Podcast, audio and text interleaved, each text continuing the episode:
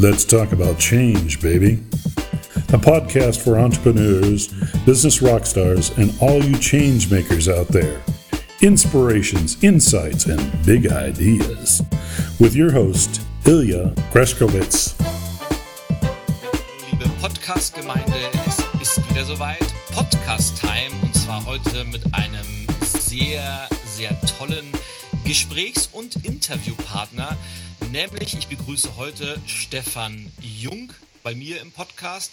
Und Stefan, wie soll ich ihn am besten beschreiben? Also ich fange mal von vorne an. Stefan wird in diesem Jahr beim Change Award im Quatsch Comedy Club als Speaker dabei sein. Er ist Zukunftsforscher, er ist Innovationsexperte, er steht als, als Keynote auf den Bühnen ja, der ganzen Welt und er hat mir gerade im Vorgespräch verraten, er bereitet gerade seine Keynote für Hollywood vor und damit wollen wir gleich mal einsteigen, wie er denn nach Hollywood gekommen ist und wenn ihr das auch vor, wie ihr das auch schaffen könnt.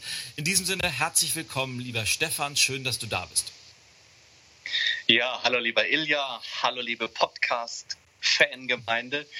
Vielen Dank für das äh, Gespräch, für die Einladung. Ich freue mich sehr. Ja, in der Tat ähm, sitze ich gerade an meiner englischen Version der Keynote, äh, denn ich fliege am Donnerstag früh nach Los Angeles und habe das Vergnügen beim globalen Her Summit zu sprechen. Das ist eine Veranstaltung, wo ich gebeten wurde zum Thema Megatrends, Innovation und Social Responsibility zu sprechen. Also bei, diesem, bei dieser Konferenz geht es sehr, sehr stark um Menschenrechte, um Ausbildung, wie sieht die Zukunft aus, aber natürlich auch um, um, die, um den Female Shift, also einer der Megatrends, über die ich auch immer in meinen Keynotes spreche. Denn was gibt es Schöneres, als dass die Frauen immer wichtiger werden in unserem Leben? Das ist allerdings wahr und ich finde es äh, auch immer noch erstaunlich, dass wir uns im Jahr 2017 überhaupt noch darüber unterhalten. Aber tatsächlich ist es so, dass da so Menschen wie du und ganz, ganz viele andere auch immer mal so den kleinen Impuls nochmal setzen, um zu sagen, da muss es noch zum kleinen Shift kommen und finde ich sehr, sehr cool. Ähm, jetzt bevor wir zu diesem ganzen spannenden Thema Zukunftstrends, Innovationsforschung kommen, da habe ich schon ganz, ganz viele coole Fragen, die mich interessieren und wahrscheinlich alle Hörer da draußen auch. Würde ich gerne mal so ein bisschen, ich sag mal, du hast das so im Bei oder im Vorbeigehen gesagt, ja, ich fliege nach Los Angeles, ich halte eine Keynote in Hollywood und du hast ja was ganz Faszinierendes erreicht. Du hast dir einen Lifestyle aufgebaut, wo man, ja, den glaube ich viele sich auch wünschen werden. Also wenn man dir auf Facebook folgt, äh, ich sehe immer nur, Stefan ist heute, ist er in Moskau und morgen ist er da und du hast glaube ich immer noch eine kleine Finca auf Mallorca und äh, du bist quasi rund um die ganze Welt im Einsatz, ähm, bereist viele, viele spannende Länder, triffst natürlich viele spannende Menschen und was mich jetzt interessiert, was ja ganz, ganz viele auch immer am Anfang so ihrer, ihrer Lebensplanung haben, war bei dir zuerst das Business und von diesem Business ist halt dieser Lebensstil gekommen? Oder hast du gesagt, wow, wenn ich mir mein Leben designen könnte, würde ich gerne um die Welt reisen und viel von, von der Welt sehen? Und danach habe ich mir mein Business ausgerichtet. Wie war das bei dir? Ach, das ist ganz schwierig zu beantworten. Also ähm, meistens ist es ja kein strategischer Plan, den man sich irgendwie am 18. Geburtstag macht und sagt, ich will mal Folgendes machen. Als ich 18 war, da stand für mich fest, ich werde Rechtsanwalt. Also habe ich angefangen, Jura zu studieren und Gott sei Dank trotz aller Erfolge nach drei Semestern gesagt, nee, das geht gar nicht für mich. Ich muss was haben, wo ich spontan sein kann. Ich bin ungeduldig, ich bin neugierig und das Studium hat all das nicht erlaubt. Und deswegen bin ich dann Kaufmann im Einzelhandel geworden und äh, dann sah mein Weg aus, ich bin in die Investment-Immobilienbranche gewechselt und da begann dann eigentlich so aus heutiger Sicht der erste Impuls, die Neugier, was funktioniert, warum funktionieren diese Bürohäuser, warum sind diese Shoppingcenter so erfolgreich, was will der Mensch eigentlich, was kommt als nächstes, was sind Erfolgsfaktoren. Cool. Und ja, jetzt hätte ja mal, jetzt hast du ja gleich groß gedacht oder, oder wie ist denn der, der, der, dieser Switch gekommen? So, ich sag mal, die meisten Menschen fangen ja an in ihrem lokalen Markt oder bewegen sich in ihrer no, lokalen Stadt und fangen da an, ihr Business aufzubauen. Du hast ja zumindest gefühlt aus der, aus der, aus der Ferne betrachtet äh, gleich groß gedacht und bist global unterwegs. Also wie ist denn dieser Shift gekommen vom, vom Local Hero zum Global Speaker, zum Global Expert? Ja, also ich denke, die Welt ist heute sehr global. Ich fühle mich viel, viel mehr als Europäer, denn als Hesse oder als, als, als Deutscher. Ähm, ich bin auch in meinem Job immer viel gereist, in, in Europa, in USA. Und ich habe immer eins gemacht, ich war neugierig auf Menschen und ich habe mein Netzwerk immer, immer stark erweitert. Und viele Menschen fragen dann, hey, warum nimmst du Kontakt mit mir auf? Wir kennen uns ja gar nicht. Mhm. Und meine Antwort ist immer, genau deswegen nehme ich Kontakt mit dir auf, weil wir uns noch nicht kennen. Aber ich bin überzeugt, es gibt spannende Schnittmengen. Und auf diesem Weg habe ich einfach ein unglaubliches tolles Netzwerk aufgebaut von momentan rund 16.000 Menschen rund um den Globus. Und so kam auch äh, der Termin jetzt in Los Angeles zustande. Der, der Präsident von dieser Summit ist ein, ist ein ganz spannender Astrophysiker aus Indien, der in den USA lebt. Und wir haben irgendwann mal auf LinkedIn gechattet und er hat gesagt, wow, du hast so spannende Themen. Das wäre toll, wenn wir dich, wenn wir dich bei unserer Konferenz dabei hätten. Ähm, und ich habe spontan zugesagt. Und ja, dann hat es sich rasant entwickelt. Und ähm, natürlich kombiniert man dann so eine Reise auch mit anderen Terminen. Es gibt dann noch Interviewtermine und ich mache noch einen Workshop und ich gehe noch zu einer, zu einer, zu einer großen Fashion Show, der ich eingeladen bin. Also ich liebe es dann auch einfach äh, zu sagen, jetzt bin ich schon mal hier, was kann ich jetzt hier noch machen? Ja, aber ich finde das einen guten Hinweis, den du geliefert hast, weil natürlich, wir leben ja in Zeiten von, von Internet und von, von Digitalisierung.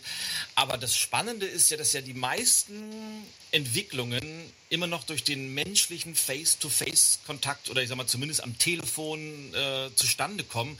Und ich finde das auch immer wieder faszinierend. Ich darf ja auch dann und wann mal in anderen Ländern sprechen und bin unterwegs. Und ja, wenn man nicht rausgeht, dann können einem die Menschen auch nicht kennenlernen. Und ich bin heute in der faszinierenden Lage, wenn ich, egal wo ich bin, ob ich jetzt in Nordamerika bin oder in Asien oder sonst was, es gibt immer Menschen, die ich anrufen kann, wo ich sage, wollen wir uns auf einen Kaffee treffen. Und ja, wenn diese Menschen einen kennen und haben Bedarf, jemand sucht jemanden und, und man passt dazu, dann rufen die einen an oder empfehlen einen weiter. Aber wenn man zu Hause sitzt und darauf hofft, oh, hoffentlich kann ich mal international unterwegs sein, dann passiert eben nichts. Und deshalb finde ich das so toll, wie du das gesagt hast. Äh, aktiv auf die Menschen zugehen und vieles entwickelt sich dann von alleine, oder? Ja, also Ilja, du bist ja das beste lebende Beispiel dafür. Äh, ich finde es auch faszinierend, wie du das machst. Äh, ich glaube, äh, man muss einfach eine, eine Neugier oder ich, ich sage es nochmal anders, man muss eine Neugier und eine, eine Liebe auch zu Menschen haben. Ja? Ähm, das, das muss einfach Spaß machen. Ja? Und es gibt Menschen, die sagen, hey, gib mir lieber mein Aufgabengebiet, mein Handbuch und lass mich in meinem Büro sitzen. Die würden das, was du und ich machen, die würden sterben, würden das schrecklich finden. Äh, bei mir ist es umgekehrt. Also ähm, ich finde eine gute Balance zwischen unterwegs sein und zu Hause im Büro wieder arbeiten perfekt. Und du hast völlig recht, die Digitalisierung und die Technologie ermöglicht es uns heute natürlich, äh, Menschen kennenzulernen, die wir wahrscheinlich sonst nie getroffen hätten. Ähm, aber ich warne auch immer davor, das zu überschätzen. Denn das persönliche Treffen, das persönliche Sprechen, den Menschen in die Augen schauen und ihn einfach erleben, äh, ist und bleibt einfach dann doch das Wichtigste. Ist es auch das, ist es dieses, ich mal, dieses Interesse an Menschen, was du gerade nochmal unterstrichen hast, was dich an diesem Thema Innovation, Schrägstrich Zukunft so interessiert? Ja, das ist, das ist es. Also ich starte ja meine, meine Keynotes immer mit den äh, zwölf Consumer Megatrends. Und diese Megatrends, die verändern einfach im Moment den Menschen, sein Denken unsere Gesellschaft, aber auch wie wir, wie wir arbeiten, wie wir reisen werden, wo wir wohnen werden. Und da passieren so spannende Dinge. Und man sieht eben auch, dass bei der Next Generation die, die Werte sich verändern. Und wenn man das gut versteht, dann weiß man auch, wie man sein Business ausrichten muss in der Zukunft. Und ich versuche das zu vermitteln. Mhm. Mal, vielleicht, weil, weil wir gerade dabei sind, was sind denn so die drei größten Trends der nächsten, ich weiß gar nicht, was man für Zeitspannen nehmen kann heute, sagen wir, der, der nächsten Jahre, was aus deiner Sicht? Ja, Zeitspanne ist ein gutes Stichwort, denn die Megatrends, die entwickeln sich relativ langsam und beständig und konstant. Ähm, das darf man aber dann nicht in Sicherheit wiegen mhm. und zu sagen, oh, da habe ich ja Zeit, denn es gibt wahnsinnig schnelle Subtrends, die sich unten drunter bilden. Aber die großen Megatrends, ähm, was ich im Moment super spannend finde, ist äh, Robotik und künstliche Intelligenz. Ähm, das ist faszinierend, das ist für einige beängstigend und ich bin überzeugt, es wird in zehn Jahren unser Leben komplett verändert haben. Ich behaupte, in zehn Jahren ist das größte Unternehmen dieser Welt ein Weiterbildungsunternehmen, weil wir dann nämlich alle mit unserem äh, Avatar-Hologramm lernen können, wo und wann wir immer wollen. Mhm. Das wird viel schneller gehen, viel individualisierter sein. Und ich glaube, dass der klassische Hörsaal äh, in seiner heutigen Form ausgedient hat was ja, also ohne jetzt den Universitäten zu nahe treten zu wollen, wenn ich an meine Uni-Zeit zurückdenke, nicht das Verkehrteste wäre, da mal so ein bisschen frischen Wind reinwehen zu lassen. Aber natürlich, man kann sich ja äh, dieser, dieser Entwicklung einfach, man kann sich der nicht entziehen. Und deshalb ist es wahrscheinlich so wichtig, die aktiv mitzugestalten, damit man irgendwann nicht stehen gelassen wird, oder? Ja, ich diskutiere gerade mit einer, äh, mit einer Universität in Gründung, ähm, dass wir genau dahin gehen, wo eigentlich alle ähm, ein bisschen ängstlich sind und zu sagen, hey Universität, lass uns das Thema künstliche Intelligenz von Anfang an richtig mit einplanen, statt zu sagen, oh, oh, wir versuchen so lange wie möglich ohne das zu leben. Und dann kommt nämlich der disruptive Angriff von der Seite. Das ist das, was im Moment in so vielen Branchen passiert, wenn Menschen und Unternehmen die Augen verschließen und sagen, na, es wird schon noch eine Zeit lang gut gehen. Mhm. Aber ich will mal ganz konkret dich fragen, weil ich glaube, in diesem Jahr habe ich auf bestimmt fünf oder sechs Konferenzen gesprochen, wo vor mir spezial, ich sag mal, Experten zum Thema Roboter oder künstliche Intelligenz gesprochen haben und die haben so die unterschiedlichsten Szenarien äh, dargelegt, was passieren kann, was nicht passieren wird. Äh, wie schätzt du das ein? Werden wir in fünf, zehn Jahren äh, werden wirklich Millionen von Jobs von Robotern übernommen werden, werden Roboter immer intelligenter werden, werden die vielleicht sogar eigenständig denken können und droht uns vielleicht irgendwann so dieses Terminator-Schicksal, dass die Roboter klüger werden als wir und so die Weltherrschaft übernehmen? Oh, das waren ganz viele Fragen. Ich fange ja, ja. mal mit der einfachsten an. Also ja, Roboter werden immer intelligenter. Ja, sie fangen selbst an zu denken. Ähm, wenn man mal anschaut, vor vier Wochen hat Facebook in seinen äh, Labors eine Notabschaltung vorgenommen, weil zwei Computer plötzlich begonnen haben, in einer eigenen Sprache miteinander zu kommunizieren, weil sie gesagt haben, warum sollen wir eigentlich den Vorgaben folgen, auf Englisch zu kommunizieren. Und das, da denkt man natürlich an diese Science-Fiction-Filme, die Maschine verdrängt den Menschen. Also da gibt es durchaus berechtigte Warnungen. Ich glaube und bin überzeugt, dass wir es aber sinnvoll nutzen und einsetzen können und, und werden. Ähm, viele Jobs, die, die nicht machen möchten, können von äh, Human Robotics übernommen werden. Wir sehen es in Asien, da sind schon im Pflegebereich ähm, Roboter im Einsatz. Und Gott sei Dank füllen die einfach auch eine Lücke an Arbeitsplätzen, die, die zum Teil eben nicht mehr von äh, den Menschen ausgefüllt wird. Mhm. Pflege finde ich ein cooles Beispiel. Welche anderen Branchen siehst du hauptsächlich betroffen? Also was für Jobs sind denn tendenziell in, in Anführungsstrichen in Gefahr, irgendwann komplett abgeschafft zu werden, wo denn Roboter da stehen und die, die Jobs übernehmen? Also ich empfehle, dass man dass man in jeder Branche ähm, das Szenario mal durchspielt, dass das passieren wird. Ähm, es gibt, gibt so zwei schöne Beispiele. Nummer eins, ähm, es gibt Instagram-Algorithmus, also eine künstliche Intelligenz, ähm, die kann mit einer Treffgenauigkeit von 72 Prozent voraussagen, ähm, ob ein Instagram-Kunde äh, potenziell depressiv gefährdet ist. 72 Prozent. Das ist wow. eine Maschine. Ein Allgemeinmediziner, der das ein halbes Jahrzehnt studiert hat, erkennt das mit einer 40-prozentigen Genauigkeit. Also hier ist bereits ein simpler Instagram-Algorithmus fast doppelt so gut wie ein Hausarzt. Mhm. Ähm, nun kann man sich sagen, es gibt aber doch Branchen, wo das nicht geht. Zum Beispiel Rechtsanwälte.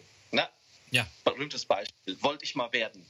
Ähm, es gibt Programme, die mittlerweile ähm, Verträge einlesen, analysieren, mit tausenden anderen Verträgen vergleichen und sagen mit einer Treffgenauigkeit von über 90 Prozent, äh, ob der Vertrag korrekt ist oder im Rechtsstreit wer äh, Recht hat. Mhm. Äh, Berufsanfänger, die fünf, sechs, sieben Jahre Jura studiert haben, haben bei den gleichen Fällen eine, Treffergenauigkeit von 70 Prozent erreicht. Also auch Berufe, wo wir sagen, nee, da ist doch der Menschenverstand gefragt, äh, könnte von all diesen Entwicklungen betroffen werden. Wow, super spannend, spannend, spannend, spannend, spannend, spannend. Spannende Trend, Robot, Robot, Robot, Robot, Robot, Robot, Robot. Ich würde sagen, ist, ist, ist, ist, ist, ist, ist noch ganz, ganz relevant, relevant, relevant, relevant, relevant, relevant, relevant. Ähm, wo wir auch große Veränderungen sehen, ist natürlich der, der, der ganze Bereich der Arbeitswelt mhm. äh, in zweierlei Hinsicht. Erstens verändert sich der Arbeitsplatz komplett. Ähm, die Menschen sind immer mehr unterwegs, sie arbeiten dort, wo sie gerade sind. Das heißt, die Anforderungen an Hotellobbys, an die Bahn, an Flugzeuge, an öffentliche Plätze verändert sich total. Ähm, zweitens, ähm, die komplette Prozesskette, die wir so kennen, Abteilung 1 fängt an, übergibt an die nächste mhm. Abteilung, kommt das nächste Silo, dann geht es in den nächsten Sandkasten, wo bitte kein anderer mitspielen soll. Ja, und zw zwischendurch kommt noch ein Meeting, wo das abgestimmt werden muss. Ganz wichtig immer, ja. Ja, ja, ja. Und ganz am Ende gibt es eine Abteilung, die hat Kundenkontakt. Oh Gott, stell dir vor, das wird so nicht mehr funktionieren. Diese, diese Customer Centricity, wie die Amerikaner so liebevoll sagen, die wird komplett im Mittelpunkt stehen müssen. Wir sehen es an Beispielen wie Uber Taxi, Airbnb Hotels. Äh, und ich könnte weitermachen mit Beispielen. Überall dort, wo Customer Centricity nicht zu 100 Prozent gelebt wird, ähm, geht es einfach schief. Das heißt, wir werden Unternehmen komplett anders organisieren müssen. Die müssen in einem Netzwerk arbeiten und jede Abteilung muss ihr Silo-Denken auflösen und muss sagen, Nummer eins in meinem täglichen Tun und Handeln ist der Kunde. Ja, es ist aber sp spannend, finde ich, aber wie reagieren denn betroffene Unternehmen drauf? Nehmen wir mal das Beispiel Uber. Da gibt es ja verschiedene Wege. Entweder ich kann sagen, wow, da ist so ein Trend, was muss ich heute machen, um dann in den nächsten Jahren immer noch am Markt sein, vielleicht sogar einen Schritt voraus zu sein. Aber der, die Standardreaktion ist ja, ich sag mal so, Städte wie Kopenhagen haben es de facto verboten, indem sie einfach die, die Rahmenbedingungen so streng reguliert haben, dass Uber keine Chance hat. Hier bei uns in Berlin werden sowohl Uber als auch MyTaxi und was es sonst noch für Apps gibt, die werden so, äh, sag mal, mit Verboten und äh, Regularien an den Rand gedrängt, die müssen am Flughafen außerhalb parken, müssen dafür noch zahlen, dass quasi die alte Taxi-Lobby so geschützt wird, damit die sich auch ja nicht verändern müssen und auch in den nächsten Jahren ihren unfreundlichen Service nach draußen bringen können. Äh, was, was würdest du dem raten? Wie muss man damit umgehen? Weil sich dem verschließen und zu sagen, wir, wir stecken den Sand in den Kopf, äh, den Kopf in den Sand, das kann es ja nicht sein, oder? Ja, du hast völlig recht. Also äh, Betroffene reagieren in diesem Fall immer sehr betroffen, weil sie eigentlich keine Lust haben auf Change. Ja, ähm, dein Spezialgebiet. Aber mich erinnert, wo du gerade das Beispiel Uber nochmal erwähnst, das erinnert mich komplett an den Vorgang, als vor Hunderten von Jahren Marco Polo mit Indigo, mit dem Farbstoff Indigo nach Europa kam. Mhm. Da haben die ganzen Zünfte, die bislang Färberweih angebaut haben, haben gesagt, oh Gott, das wollen wir nicht. Wir müssen das verbieten. Ja? Und dieses Regulieren, Verbieten, damals noch bei Todesstrafe, heute etwas geringere Strafen, hat nie funktioniert. Indigo ist 30 mal stärker als Färberweit. Du kannst das Gute, das Bessere nur bedingt anhalten. Und ich bin überzeugt, dass diese ganzen Verbote und Regularien überhaupt nicht gut sind.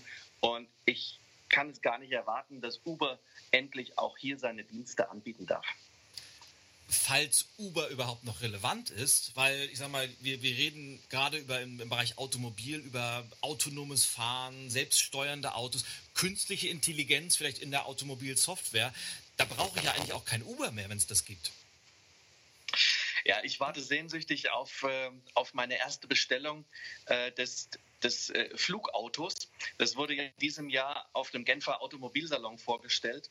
Eine Koproduktion von, von Airbus und Ital-Design. Mhm. Ähm, also das funktioniert so, du hast eine Kapsel, ähm, die sitzt entweder auf einem, auf einem Fahrgestell und fährt, selbst natürlich, oder sie wird von einer, von einer Riesendrohne einfach die Kapsel hochgenommen und dann durch die Gegend geflogen.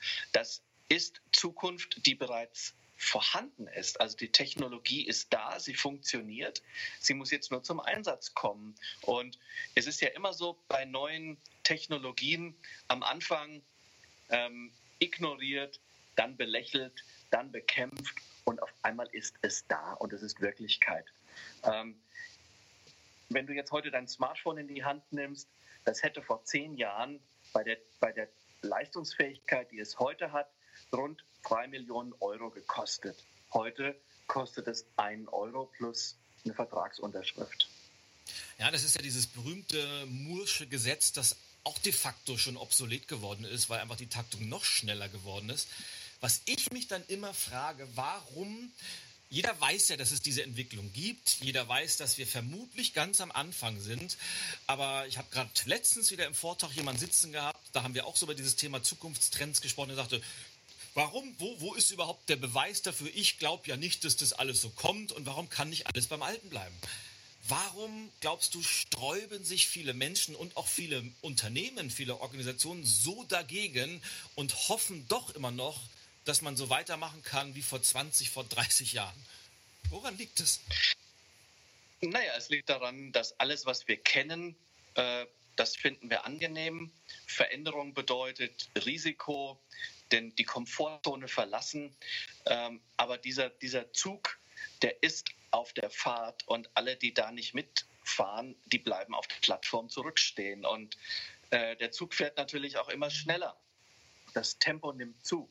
Also wer heute eine Firma gründet, ähm, der muss damit rechnen, dass diese Firma eine durchschnittliche Lebensdauer von ungefähr zehn Jahren hat.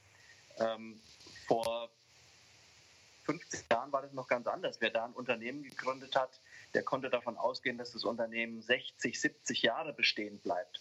Und wenn ich im Jahr 2025 ein Unternehmen gründe, dann wird diese Lebensspanne viel kürzer sein. Dann wird das Unternehmen wahrscheinlich nur noch fünf Jahre existieren, bevor es merged, verkauft wird, äh, in ein anderes übergeht, etc. Also diese, da kommt auch diese, dieses Phlegmatische, das das können wir mal nächstes Jahr angehen. Das wird nicht mehr gehen. Das Tempo nimmt zu.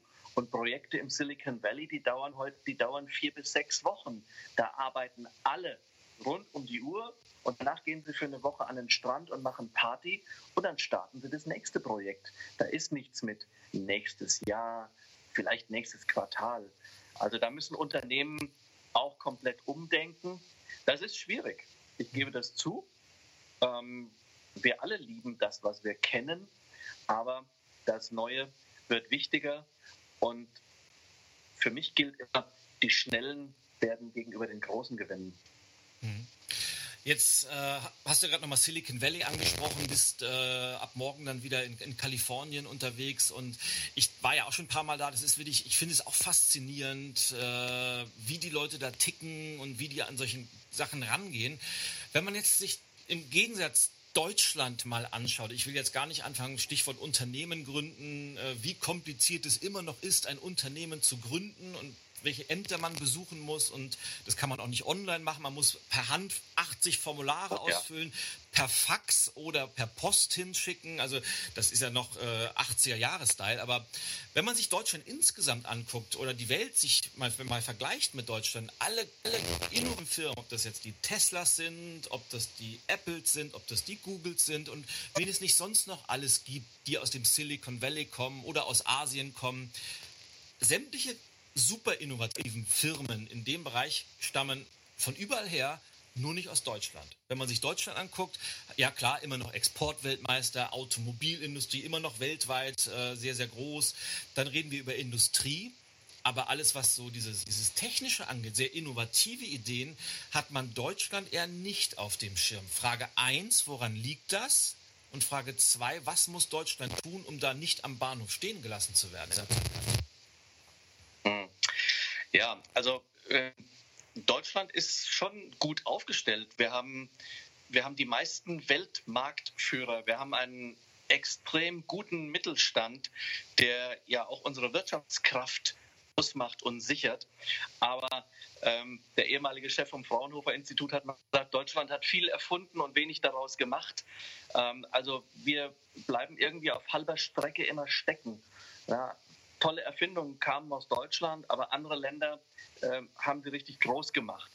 Äh, ich glaube, hier muss mehr Gründergeist wieder rein. Hier muss auch viel mehr Liberalität rein in Unternehmensgründung.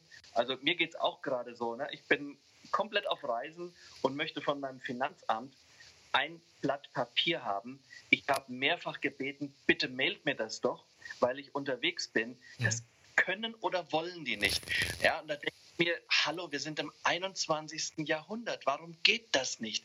Muss ich mich tatsächlich in den Flieger setzen, zum Finanzamt fliegen, um ein Blatt Papier abzuholen? Das kann doch nicht sein. Und ähm, du hast recht, da herrscht in diesen, in diesen Schmelztiegeln Silicon Valley, aber auch Tel Aviv, wo ich nächsten ja, Monat hinfliegen werde. Ganz toll. Hm? Unglaublich, unglaublich Energie und, und auch eine Lust, was zu bewegen.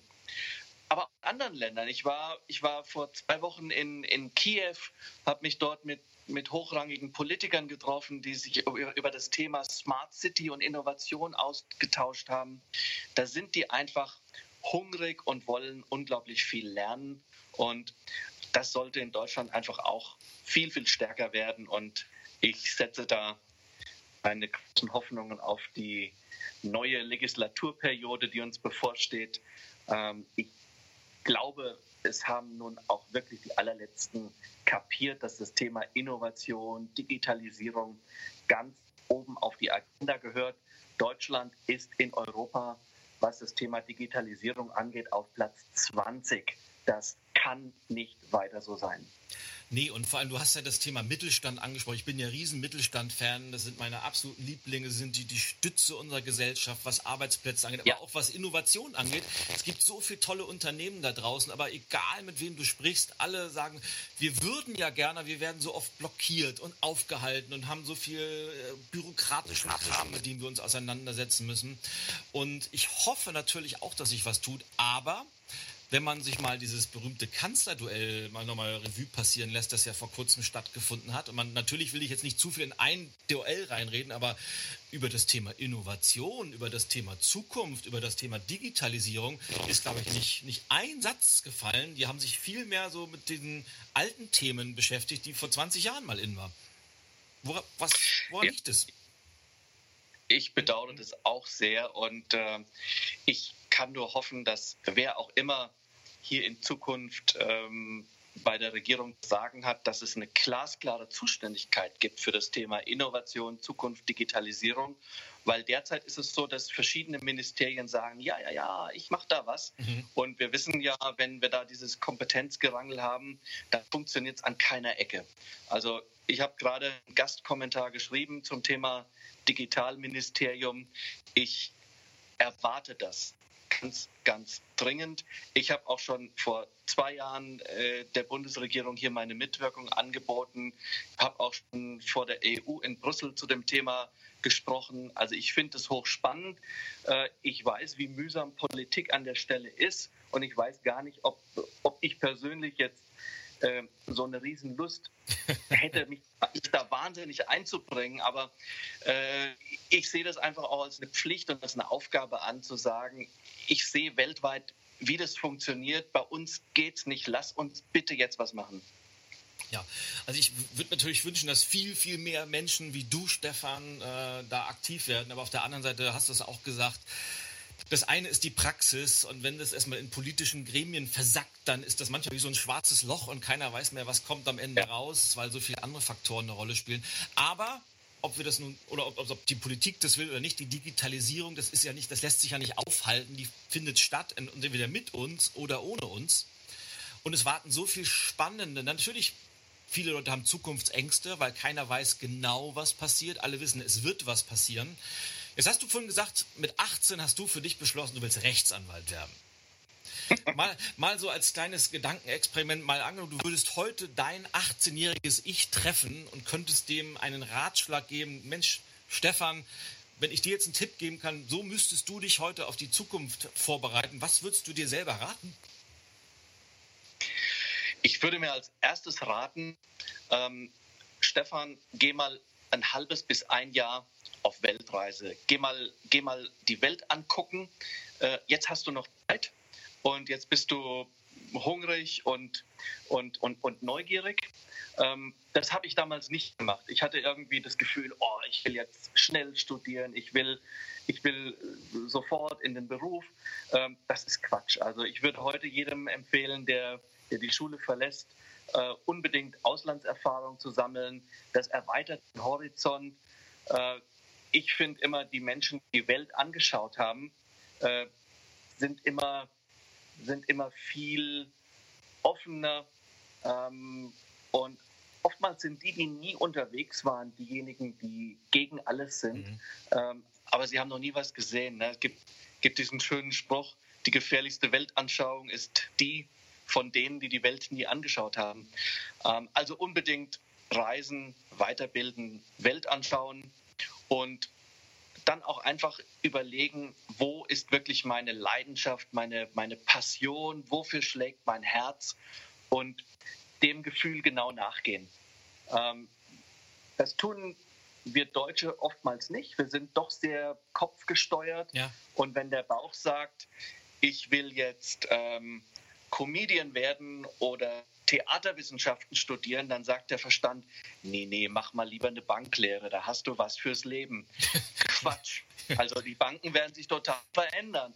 Ähm, also auch dieses alte Sicherheitsdenken äh, ruhig mal aufgeben und überlegen, wo kann ich in meiner Nische der Beste werden, statt zu sagen, ich versuche in, in allgemeinen Bereichen, wo ganz viele Menschen sind, einigermaßen gut zu sein.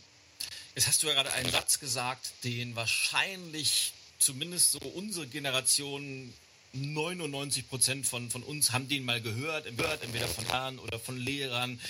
Du hast es gerade mit der Bank, mach eine Banklehre oder studier Jura oder mach BWL oder weiß der Kuckuck. Dann hast du was fürs Leben, dann bist du auf der sicheren Seite. Die Frage ist, Gibt es sowas wie Sicherheit überhaupt noch in Zeiten von Digitalisierung, Globalisierung, disruptiven Technologien? Also ich glaube nicht, dass es, dass es Sicherheit gibt. Die größte Sicherheit erziele ich heute, wenn ich, wenn ich neugierig bleibe, wenn ich ganz viel lerne, wenn ich mich mit vielen Menschen vernetze und wenn ich das mache, wozu ich viel Lust habe und wo ich die Chance habe, richtig, richtig gut zu sein. Ähm, das ist meine Empfehlung. Ähm, ich bin diesen Weg so Step by Step gegangen während meiner Berufskarriere und habe halt irgendwann mal gemerkt, ich habe keine Lust mehr auf Großkonzern. Ich habe keine Lust mehr auf Meetings, Reportings, Handbuch, Regularien, sondern ich bin Unternehmer, ich möchte was unternehmen mhm. und ich habe das Gefühl gehabt, ich muss jetzt was tun. Und dann habe ich es auch getan. Und viele haben auch zu mir gesagt, boah, das würde ich mich nicht trauen. Ich würde es ja auch gerne machen. Also da ist schon eine Sehnsucht bei vielen Menschen vorhanden.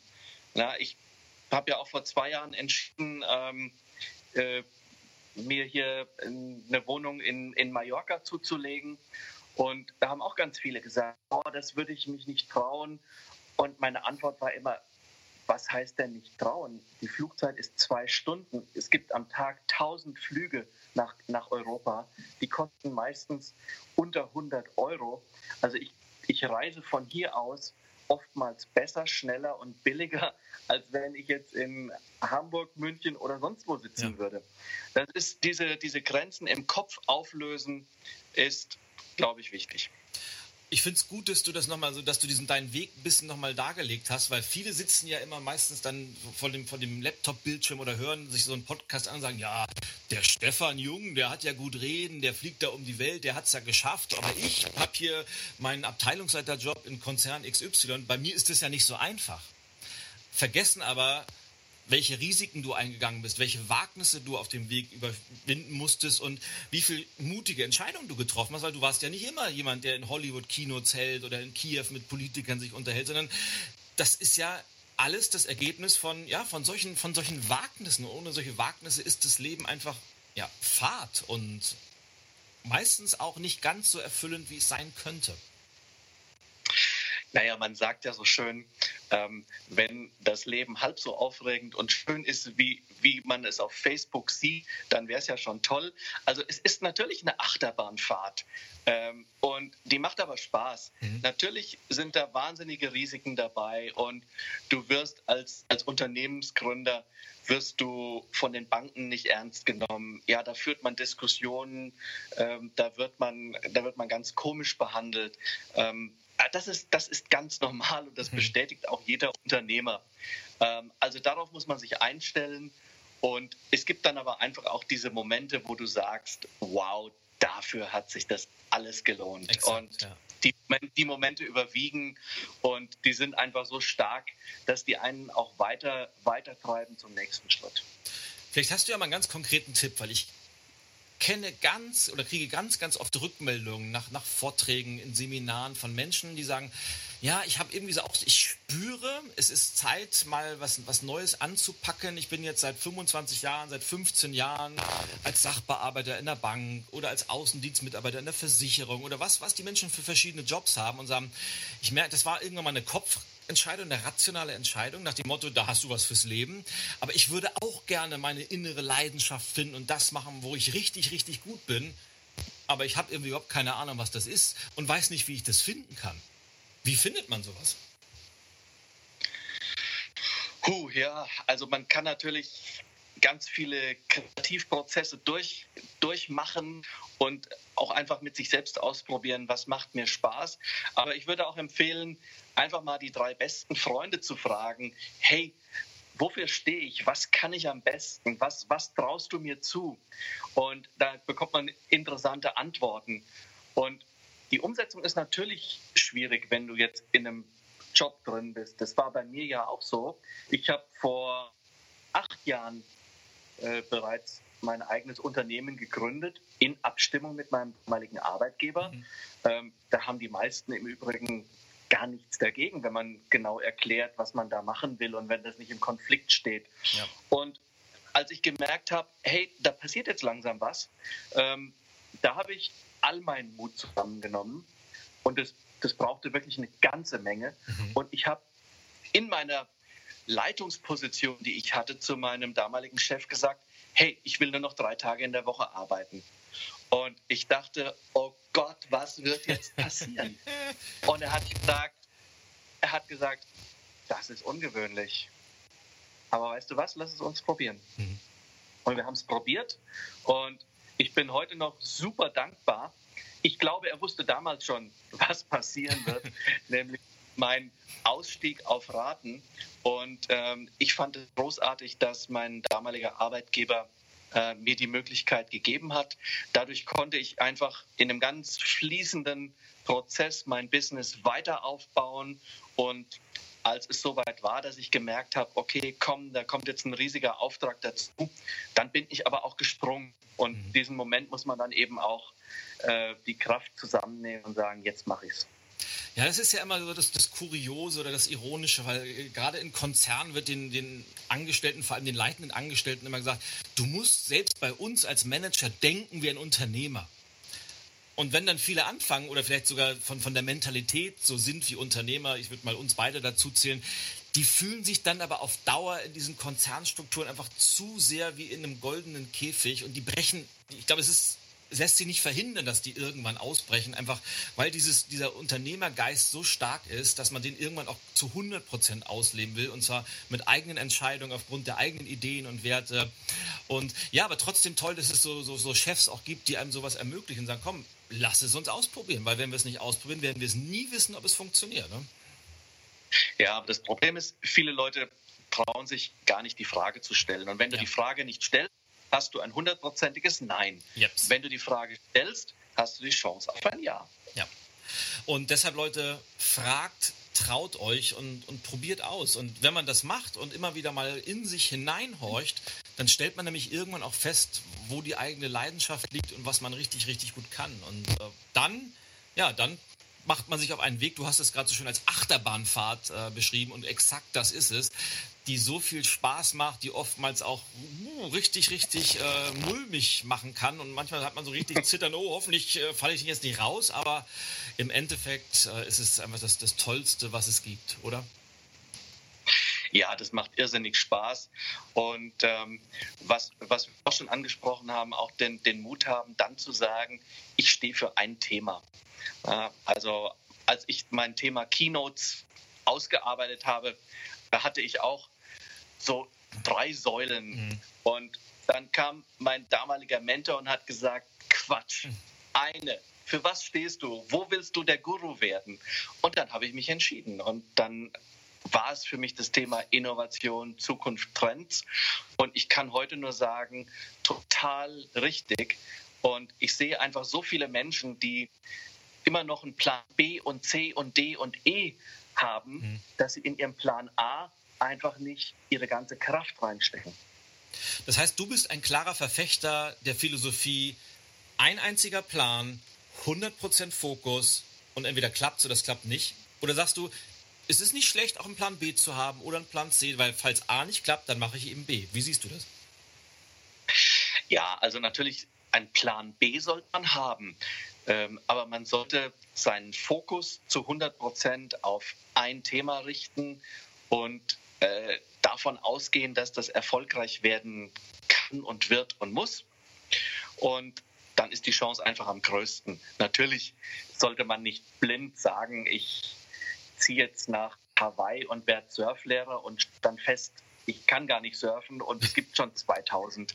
Ähm, aber ähm, für seinen Traum äh, zu leben und da was zu tun, ist schon wichtig.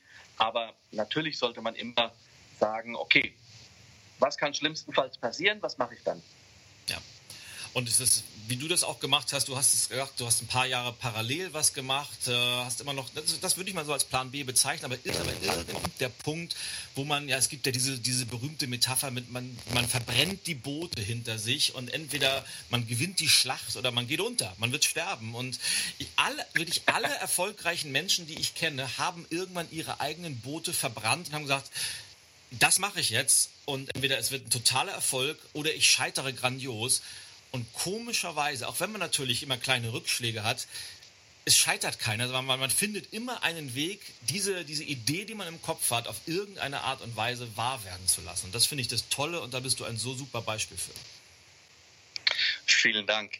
Ja, das sehe ich genauso. Also, ähm, und selbst wenn man mal scheitert, ja, was, was das, ist auch, das, das ist auch etwas, ja, hey, wenn du in den USA nicht nicht viermal pleite gegangen bist und wahnsinnige Geschichten erzählen kannst von ich hatte keinen Dollar mehr, dann bist du gar kein richtiger Unternehmer. In Deutschland, oh Gott, da hat mal irgendwas nicht funktioniert. Peinlich. Also wir müssen uns auch viel mehr darauf einlassen zu sagen, okay, Dinge ausprobieren und wenn das nicht funktioniert, das nächste ausprobieren. Ja, ich probiere auch ganz viele Dinge aus. Ja, ich ähm, denke mir eine Keynote aus und sage, hey, die ist perfekt für die und die Branche. Mhm. Dann spreche ich mit der Branche und stelle fest, die sind noch gar nicht so weit. Die haben gar keine Lust auf das Thema. Okay, dann probiere ich das nächste aus. Ja. Also dieses Thema einmal mehr aufstehen, als man hinfällt, äh, das braucht man, wenn man Unternehmer sein will. Dann jetzt mal eine Frage an den Innovationsguru. Und äh, mal angenommen, ich bin ein GmbH-Geschäftsführer eines mittelständischen Unternehmens, ich bin Vorstandsvorsitzender eines Konzerns. Welchen Rat würdest du mir geben? Was muss ich mit meinem Unternehmen heute tun, um in fünf Jahren nicht nur erfolgreich zu sein, sondern eben nicht vom Markt zu verschwinden? Was ist, was ist die wichtigste Eigenschaft oder wichtigste Fähigkeit, die man haben muss, um zukunftsfähig zu sein heute?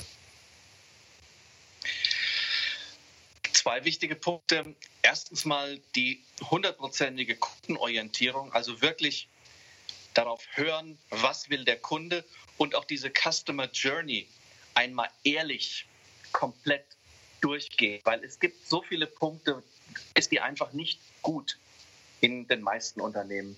Zweitens, ähm, den gleichen Fokus, den ich auf den Kunden habe, den muss ich auch ganz stark auf meinen Mitarbeiter haben, weil wir haben vorhin gesagt, da verändern sich die Werte. Es wird immer schwieriger, gute Mitarbeiter zu finden in einigen Branchen. Und ähm, wenn man sich heute mal anschaut, was steht auf Platz 1 der Werteskala bei jungen Mitarbeitern, dann ist es nicht Geld und, so, und solche Dinge, sondern auf Platz 1 steht Impact. Also ich will etwas tun, was Bedeutung hat, womit ich etwas bewegen kann. Und diese Menschen, die sind auch nach ein paar Monaten weg, wenn sie merken, ich habe hier keinen Impact. Ähm, deswegen Hierarchien aufbrechen, Silos auflösen, ähm, bei guten Speakern Change Innovationsworkshops buchen. Genau. Und, und das war der Werbeblock. Natürlich. Äh, für dich und mich. Ähm, also das ist schon so. Ich merke schon ganz oft, dass Unternehmen mich äh, im positiven Sinne benutzen, um einfach auch ihr, ihre Teams wach zu rücken. Die sagen auch, hey, wir brauchen dich jetzt mal als Impuls, hm. damit die merken, wir müssen uns auf den Weg machen.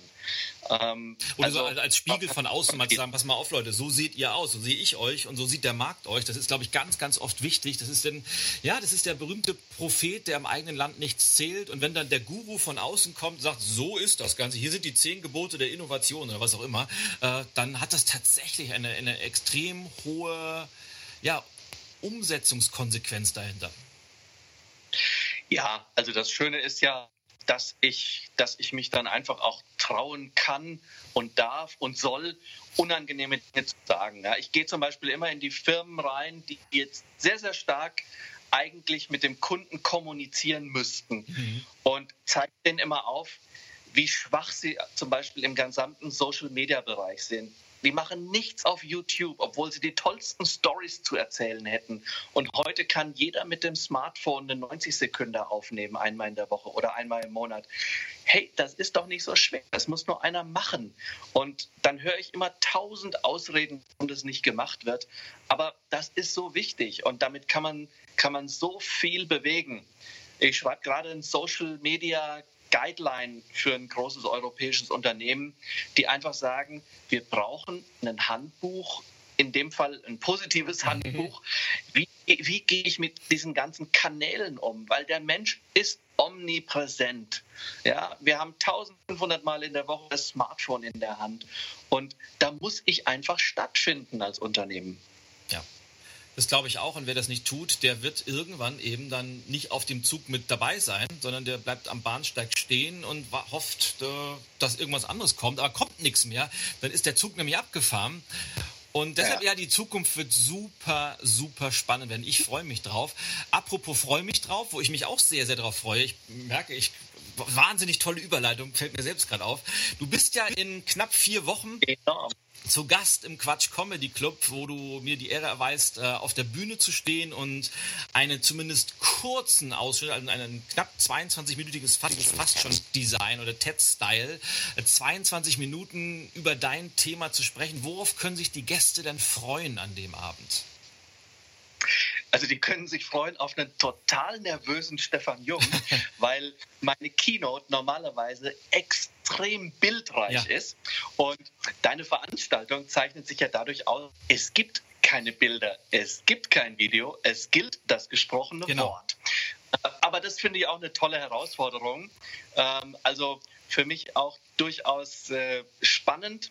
Ähm, ich werde über die zwölf Megatrends berichten und über meine sieben goldenen Innovationsregeln.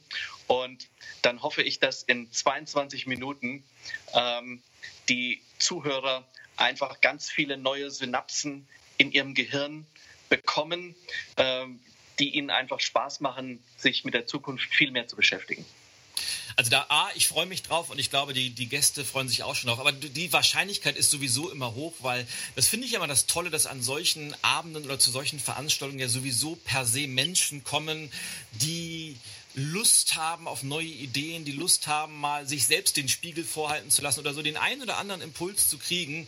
Und die, die sowieso sagen, oh, für mich ist das nix, die sitzen dann eben zu Hause und gucken äh, Carmen Nebel auf ARD oder irgendwie sonst was. Also nichts gegen Carmen Nebel jetzt. aber die gucken halt Fernsehen und lassen sich berieseln und machen das, was sie sowieso immer machen. Und ich freue mich sehr drauf und ja, am kurzer, kurze Info für alle, die nicht wissen, wann es ist. Es ist am 11. Oktober Quatsch Comedy Club Berlin und äh, neben Stefan sind noch vier, vier ganz oder drei ganz, ganz andere tolle Kollegen dabei. Wir verleihen Preise an herausragende Persönlichkeiten und ja, das wird ganz, ganz toll und Stefan ist mit dabei. Mein Lieber, wir sind ja. fast, wir sind fast, ich bin immer wieder fasziniert, wie schnell eine solche Stunde doch vorbeigeht. Deshalb kommen wir ganz, ganz langsam zum Ende. Nicht ohne, dass wir zu unserer beliebten Abschlussfragerunde kommen, den Rapid Fire Questions, die im Prinzip so ein bisschen im, oh im, im Stil, oh my God, die sind im Stil so wie, ja, wie beim Kanzlerduell, wo dann ähm, die vier vier sind ja mittlerweile vier Journalisten mal wie liebe Frau Merkel, lieber Herr Schulz, äh, kurze Fragen an Sie mit der Bitte um eine kurze, knackige Antwort. Und genau dieses Schicksal blüht dir jetzt auch. Ich werde dir coole, kurze Fragen stellen mit der Bitte um eine. Und ich frage jetzt nicht, was in deiner Tasse drin ist. du, es, es ist eine es ist eine Starbucks-Tasse ah. und es ist genau das drin, was du vermutest. Aber das ist zum Beispiel auch ein innovatives neues Konzept von Starbucks, über das ich beim Quatsch Comedy Club sprechen werde. Sehr, oh, Teaser und Cliffhanger. Sehr, sehr gut. Ich bin gespannt. also, dann fangen wir mal an mit der spannenden Frage, die ich wirklich faszinierend finde, nämlich was bedeutet Erfolg für dich? Erfolg bedeutet für mich ein selbstbestimmtes Leben, ähm, in Balance zu sein zwischen Arbeit und Leben und Liebe. Und ja, das ist, das ist wichtig und macht Spaß. Cool. Ich bin immer, immer wieder fasziniert, wie unterschiedlich Menschen Erfolg definieren und trotzdem der Großteil da draußen der vermeintlich allgemeingültigen Definition von Erfolg hinterherhechelt. Aber das nur als kleiner Kommentar am Rande. Wenn wir über Erfolg sprechen, wenn du an Erfolg denkst, welcher erfolgreiche Mensch fällt dir sofort ein? An wen musst du denken und warum? Boah, da fallen mir so viele ein, dass, dass, dass die Frage ganz, ganz schwierig ist, lieber Ilja. Ähm, aber eine gute Frage. Ähm, ganz erfolgreicher Mensch. Ähm, ich finde zum Beispiel, Arnold Schwarzenegger hat, hat seinen Traum äh, gelebt und ist als Österreicher nach Amerika gegangen, ist Politiker geworden und hat viel bewegt. Finde ich eine sehr ungewöhnliche Karriere und ich hoffe, dass es noch viele solcher Karrieren geben wird. Ja, und ich war gerade am Wochenende in Graz und er ist ja in der Nähe geboren. Und das finde ich das Tolle an seinem Erfolg, dass er auf der einen Seite immer nach vorne gedacht hat, immer, immer große Ideen im Kopf hat, aber nie seine Wurzeln vergessen hat. Die sind nämlich in der Steiermark in Österreich. Und das macht, glaube ich, auch Innovation ja. immer aus, die Kombination aus alt und neu. Und find fast, ich finde ihn auch ganz, ganz faszinierend. Ja, finde ich, finde ich auch. Mhm. Ich finde auch gut, dass er, dass er in USA kräftig seine Stimme erhebt gegen Dinge, die da nicht gut laufen. Ja, und äh, auch da ein kleiner Kommentar am Rande. Ich glaube, es ist auch dringend notwendig, dass es solche Menschen gibt, die das tun. Oh ja. Ja. Ähm, welche, oder andersrum, was, was sind deine drei Lieblingsbücher? Ach, meine drei Lieblingsbücher. Ähm, Im Moment ist mein, ist mein Lieblingsbuch ähm, Silicon Valley von meinem Kollegen Christoph Käse, mhm. äh, der darin sehr, sehr schön äh, beschreibt. Das, das finde ich total cool.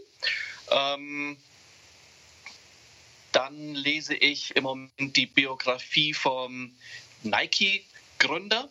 Ähm, wahnsinnig spannend, wie er aus preiswert importierten Schuhen einen, einen Weltkonzern gestrickt hat. Und ähm, das, das nächste Lieblingsbuch, das muss ich jetzt leider sagen, dass das ist dann meins, also was ich gerade zu Ende schreibe, das wird heißen Frischzellenkur und darauf freue ich mich auch besonders. Dann machen wir doch gleich einen kurzen Werbeblock rein. Wann wird das erscheinen? Ähm, um den Jahreswechsel herum wird es erscheinen. Das heißt, Ende des Jahres, Anfang nächsten Jahres, also können wir es zu Weihnachten noch unter den Weihnachtsbaum packen? Äh, du, das, das weiß man nicht so ganz genau, wie schnell die Verlage sind. Ähm, die haben beim Tempo, bei dem Thema Tempo auch dazu gelernt. Also ähm, die sind deutlich schneller geworden, weil ich natürlich sage, hey, mein Thema Innovation, das hat echt eine schnelle Halbwertszeit. Ja. Das, das kann nicht in 18 Monaten erscheinen. Da lächeln wir alle müde drüber. Das muss ein bisschen flotter gehen. Mhm. Und das schaffen die. Also hast du deinem Verlag auch eine kleine Frischzellenkur verpasst? Ja, unbedingt. Also Frischzellenkur ist ja in Deutschland erlaubt, weltweit weitestgehend verboten, Aha. weil es ja eine gefährliche medizinische Anwendung ist. Mhm. Aber meine Frischzellenkur ist ungefährlich und nebenwirkungsfrei. Sehr, sehr cool. Jetzt, da du Innovationsguru bist, ich, das sage ich schon immer Guru, siehst so schnell geht das, dass man zum Guru ah, wird bei mir. ähm, welche drei Apps auf deinem Smartphone oder ohne welche drei Apps kannst du nicht existieren, nicht leben? Uh, da muss ich jetzt auch schon wieder einschränken. Also für mich, für mich eine, eine geniale App ist TripIt. Die fasst meine ganzen Reisen zusammen.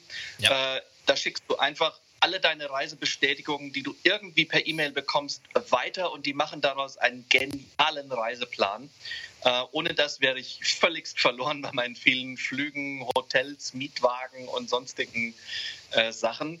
Ich nutze, also ich, ich, nutze sie auch übrigens, super cool. sehr, sehr cool. Ja.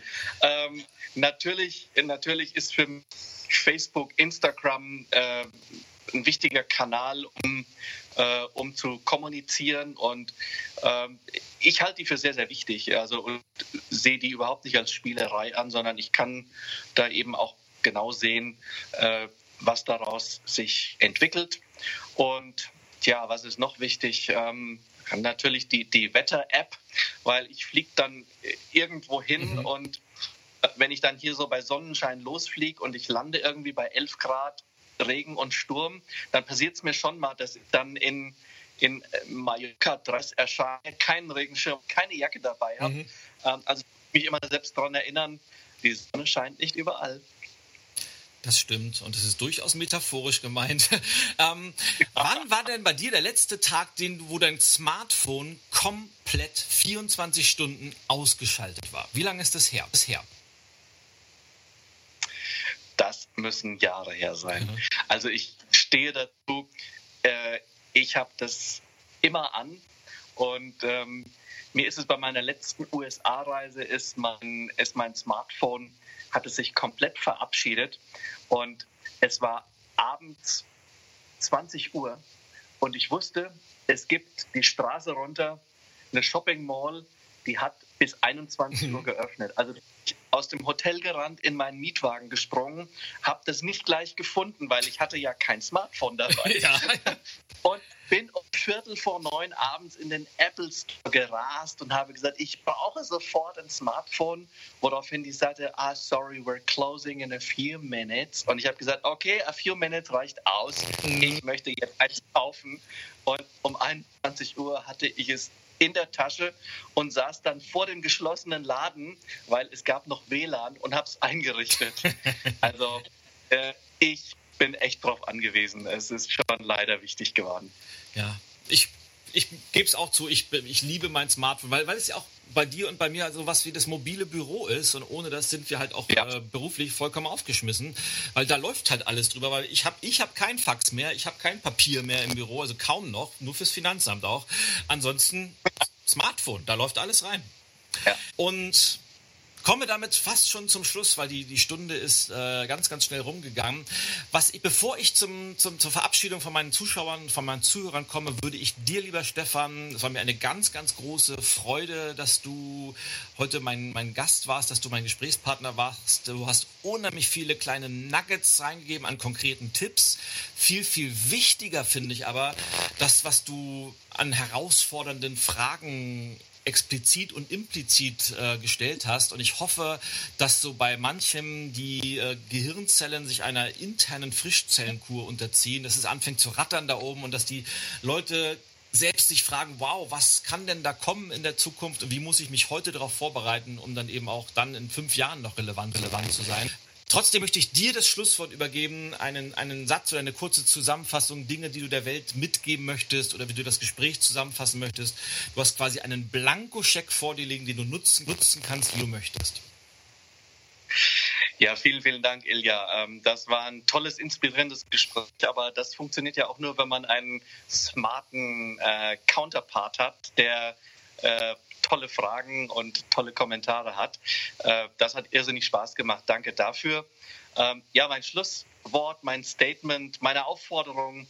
Ähm, wichtig ist es, neugierig zu bleiben, in sich hineinzuhören, äh, lebenslanges Lernen als etwas Normales zu begreifen, die Welt anschauen und dann sollte man vor der Zukunft gar keine Angst haben, sondern sie regelrecht umarmen aber wenn man etwas umarmen will, muss man manchmal auch die Hände leer haben, frei haben.